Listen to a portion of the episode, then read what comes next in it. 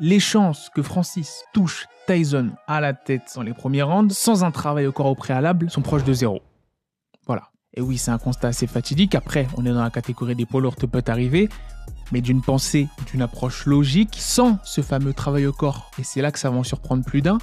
Et plus d'une, ce travail au corps que Francis peut implémenter de manière dévastatrice selon moi sur le Gypsy King, qui a lui aussi énormément tendance à remonter ses shorts de combat au-dessus de la ceinture. Hashtag Alexander Usyk, qui laisse dénoter, et j'ai pu en parler dans le dernier film sur Tyson Fury, l'histoire du GOAT épisode 9, d'une possible vulnérabilité au corps des personnes qui s'adonnaient à ce genre de pratique.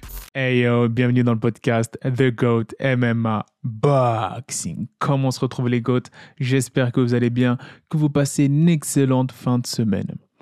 Podcast qui n'était pas du tout au programme, mais au vu de la réaction de la communauté aux derniers entraînements publics de Tyson Fury et Francis Ngannou et du fait que je vous avais promis, après avoir étudié l'approche psychologique avec laquelle Tyson Fury abordait ce combat, que j'allais analyser l'approche psychologique de Francis Ngannou. Voici une analyse qui aura pour principal objectif de vous donner une perspective, on va dire, qui vous permettra de ne pas subir le combat, quelle que soit l'issue de ce dernier, comme un grand nombre ont pu subir l'horrible carte Logan Paul versus Dylan Danis, afin que vous les GOAT de cette communauté puissiez observer cet affrontement, ce combat d'un œil différent de celui des masses. Mais avant ça, générique.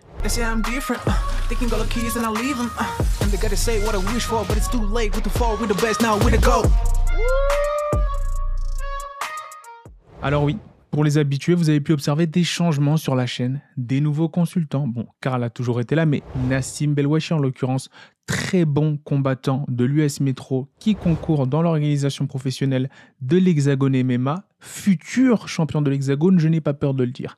Allez voir, n'hésitez pas à aller voir les récents podcasts sur l'UFC 294 que ces deux comparses ont produit assez intéressant.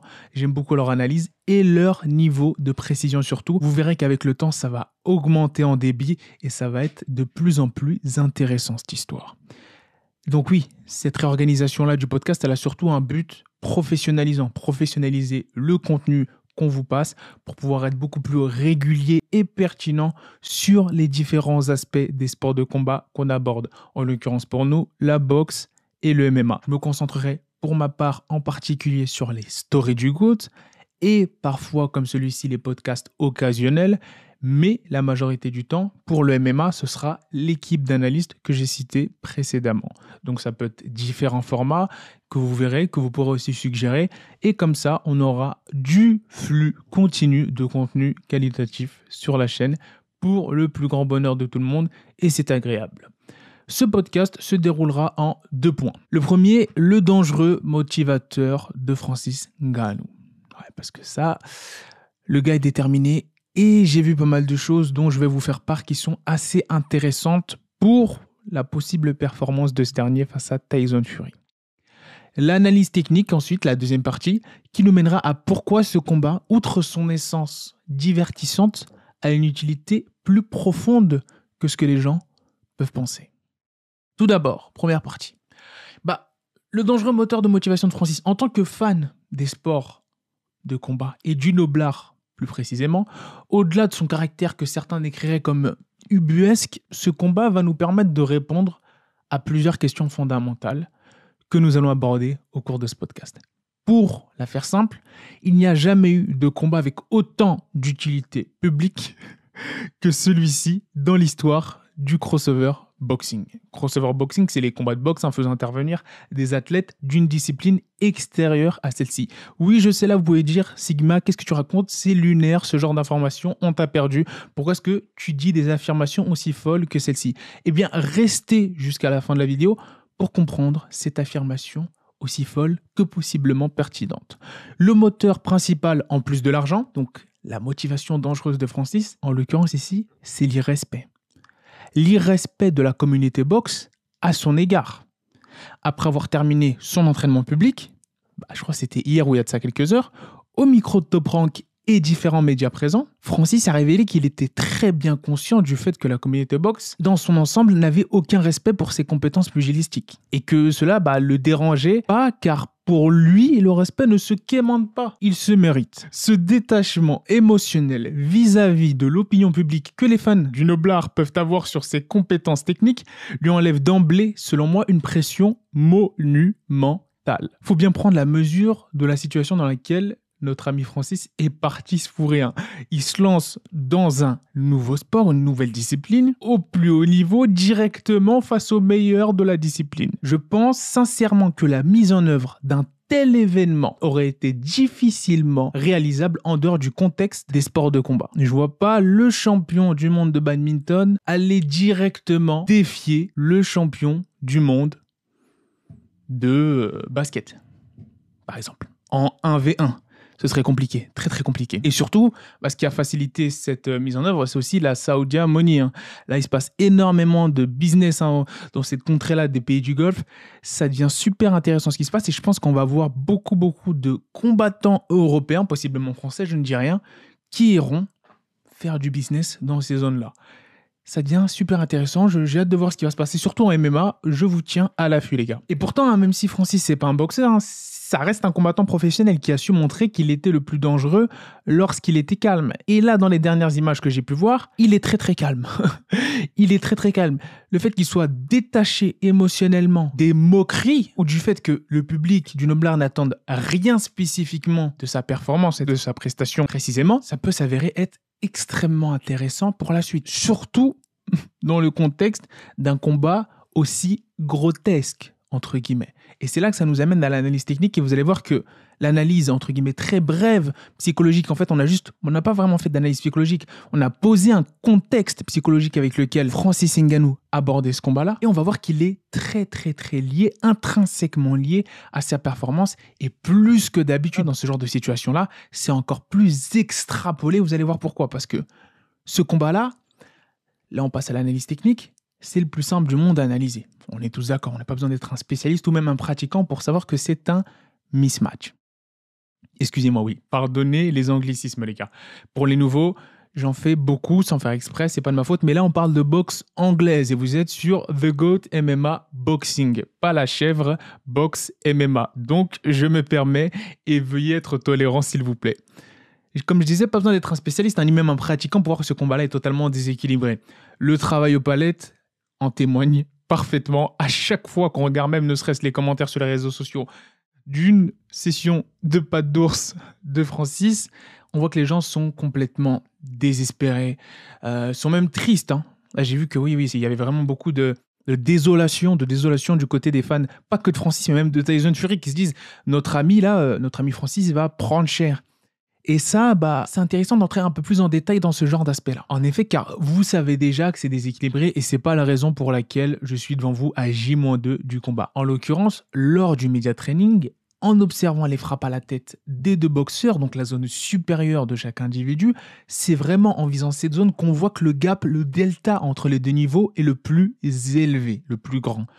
Les chances que Francis touche Tyson à la tête dans les premiers rounds, sans un travail au corps au préalable, sont proches de zéro. Voilà. Et oui, c'est un constat assez fatidique. Après, on est dans la catégorie des poids lourds, peut arriver, mais d'une pensée et d'une approche logique, sans ce fameux travail au corps. Et c'est là que ça va en surprendre plus d'un. Et plus d'une, ce travail au corps que Francis peut implémenter de manière dévastatrice selon moi sur le Gypsy King, qui a lui aussi énormément tendance à remonter ses shorts de combat au-dessus de la ceinture. Hashtag Alexander Usyk, qui laisse dénoter, et j'ai pu en parler dans le dernier film sur Tyson Fury, l'histoire du GOAT épisode 9, d'une possible vulnérabilité au corps des personnes qui s'adonnaient à ce genre de pratique. Et cette possible vulnérabilité de Tyson Fury, Tyson Fury, c'est assez compliqué, hein, parce que là je parle de vulnérabilité au corps, mais ça se trouve, on a tout faux. Parce que c'est pas parce qu'il a énormément de tissu adipeux au niveau de l'abdomen qu'il n'y a pas d'abdos en dessous, les gars. ça se trouve, le mec il a un gilet par balle, et ça, ça risque d'être encore plus compliqué pour Francis. Mais on part du principe que potentiellement il y a quelque chose à aller chercher au corps. Ce travail au corps qui a beaucoup manqué à Deontay Wilder durant la trilogie, hein, qui était, selon plusieurs experts, la clé de sa victoire possible pour Deontay Wilder qu'il n'a pas pu mettre en place durant trois combats face à Tyson Fury qu'il a quand même, malgré ça, réussi à emmener au tapis plusieurs fois face à un Tyson Fury qui n'a pas eu sa mobilité qui a été sapée. Et c'est là que je peux féliciter le timing des coups lancés à la tête de Deontay Wilder. Parce que toucher un Tyson Fury dont on n'a pas sapé le corps et l'envoyer au à plusieurs reprises, notamment dans les early rounds lors du troisième combat, c'est vraiment remarquable. C'est remarquable. Mais c'est d'autant plus remarquable que Tyson Fury s'est relevé. Et c'est là que ça devient inquiétant pour Francis Ngannou. c'est pourquoi, si le clan Francis Ngannou a axé son game plan sur un travail de sape au corps dans les premiers rounds, le combat pourra peut-être, selon moi, et je dis bien peut-être, sembler compétitif. Et pourquoi pas? Sur un malentendu, et là ce ne serait non pas le plus gros upset de l'histoire de la boxe, mais du sport, tout simplement, on pourrait assister à une victoire de Francis sur Tyson Fury. Rien qu'à énoncer ces paroles-là, j'ai l'impression d'être dans une autre dimension, une dimension parallèle carrément. Si Francis ne détruit pas ce corps d'entrée de jeu, par contre, je ne le vois pas dépasser 4 rounds et là je suis gentil. Aussi simple que ça. Bien évidemment, je peux me tromper. Je pars du principe que Tyson Fury cherchera le chaos à tout instant. Je pars du principe que Tyson Fury va chercher rentabiliser cette Saudi Money. Parce qu'il y a beaucoup d'investisseurs quand même hein, qui ont mis de l'argent sur ce combat-là et qui s'attendent pas à simplement, à, on va dire, excusez-moi de la répétition, un simple combat d'exhibition. D'ailleurs, combat d'exhibition qui n'en est vraisemblablement pas un, puisque Suleiman, Mauricio Suleiman, le président de la WBC, a encore fait des siennes en mettant une ceinture WBC en jeu spécial avec la tête de Francis aux côtés de bah, la tête de bah, d'autres légendes. Hein. Je, je, me souviens plus, je vous mettrai la photo. Je sais plus si c'est Mohamed Ali ou Mac Tyson ou, autre, mais en tout cas c'est d'autres légendes. Et ça, ça, ça, on va dire, fait grincer du poil les puristes du noblard de voir Francis Ngannou avec son visage sur, on va dire, l'une des ceintures WBC, tandis qu'il y a des champions actuels qui ne l'ont toujours pas eu. Et ça, c'est assez remarquable et c'est un peu le troll de ce combat-là. C'est pour ça qu'il y en a qui disent que c'est un caractère assez ubuesque. Mais c'est bien parce que imaginez Francis gagne, il gagne une ceinture et l'argent. Donc Francis aurait du coup une ceinture WBC. Et ça, je vous l'avais dit, ça, je l'avais tweeté, je me souviens à, l'approche de ce combat-là. Je suis sûr que Mauricio ne pourrait pas, n'aurait pas eu la force de s'empêcher de faire une ceinture pour ça. Il aime trop ça, faire des ceintures. En vois-tu, en voilà, en voici, en voilà. Il aime trop ça. Et donc là, il l'a encore frappé. Et ça va juste embrouiller les gens parce que si Tyson Fury perd cette ceinture-là, eh ben, il ne perdra pas sa vraie ceinture WBC. Donc ça reste la logique du noblard, ne m'en parlez pas. Pour en revenir à l'analyse, ça risque d'être très compliqué sans ce travail au corps en préalable, car à moins que Francis Ngannou ait cette droite en ligne dévastatrice de Dante Wilder, ce qu'il n'a pas malheureusement, ça va être très compliqué d'envoyer un Tyson Fury au tapis avec un seul coup au visage, même un enchaînement tout simplement. D'autant plus que la clé d'efficacité, et ça c'est vraiment une idée reçue, hein, tout le monde pense que Deontay Wilder envoie les coups de manière totalement sauvage et hasardeuse, alors que la clé d'efficacité de cette fameuse droite en ligne du Bronze Bomber réside vraiment dans son timing, qui a su tromper des techniciens tels que Louis Ortiz et Tyson Fury à de nombreuses reprises, sans parler des innombrables victimes qui sont sur son record. Et à défaut d'avoir les capacités motrices requises en boxe anglaise pour pouvoir délivrer ce genre de droite dévastatrice en ligne sur Tyson Fury, Ngannou peut se concentrer en première partie de combat, et là j'insiste vraiment sur la première partie de combat, sur ce travail au corps. Car avec un bon travail de sap réalisé qui altéreront les mouvements du Gypsy King, ce sera beaucoup plus simple, et là il suffit pas d'être devin ou mathématicien, de savoir que remonter au visage en fin de combat sera beaucoup plus facile et beaucoup plus efficient Francis Ngannou. D'autant plus qu'implémenter ce genre de travail de sap au corps dès les premiers instants du combat, c'est moins chronophage en termes de gestion de distance que directement essayer de viser le visage. Donc, il suffit juste de pas s'en prendre des trop difficiles, de bloquer, de parer et d'aller chercher la mi-distance tout en détruisant le corps comme le ferait un Mac Tyson, Mac Tyson qui est très intelligemment dans le coin de Francis Ngannou. Et c'est pour ça que ça devient extrêmement intéressant parce que si jamais ça ne se passe pas comme la majorité des gens pensent que ça se passera, on risque d'assister à quelque chose d'assez spécial, les gars. Mais je ne mettrai pas ma pièce là-dessus. Et c'est ici que ça devient intéressant parce que la force est l'une des clés majeures de victoire pour Francis sur ses derniers combats, en MMA notamment, et face à des stipés, des Cyril Gann, réputés pour être des techniciens avec un striking d'élite. Hein. C'est pas euh, le striker euh, de l'épicerie d'en bas. Non, non, là, c'est vraiment des strikers d'élite. l'un des points, l'une des clés de victoire de Francis face à ses techniciens, ça a été sa capacité à respecter méticuleusement le game plan sans se laisser submerger par le stress ou la différence technique à laquelle il était confronté face à ces monstres. Et là, il est confronté, certes, à un niveau un peu plus compliqué parce que c'est un autre niveau encore, c'est dans une autre discipline, mais il est aussi confronté face à un monstre technique. Et lorsque j'observe toutes les fois où, même si c'est une situation inédite, Francis Ngannou s'est retrouvé face à un surtechnicien, quelqu'un qui le surclassé techniquement, la manière dont il a pu se sauver de Straknar en respectant méticuleusement un game plan, ça me laisse penser qu'il y a 1% d'espoir. Et comme on dit, quand il y a de l'espoir, rien n'est perdu. En tout cas, rien n'est joué encore. On est chez les lourds, tout peut arriver. de la manière dont je parle, on pourrait croire que je suis sponsorisé, que je suis payé pour vendre le combat, tellement je vous le vends. Alors que ça se trouve qu'on va assister à une boucherie monumentale.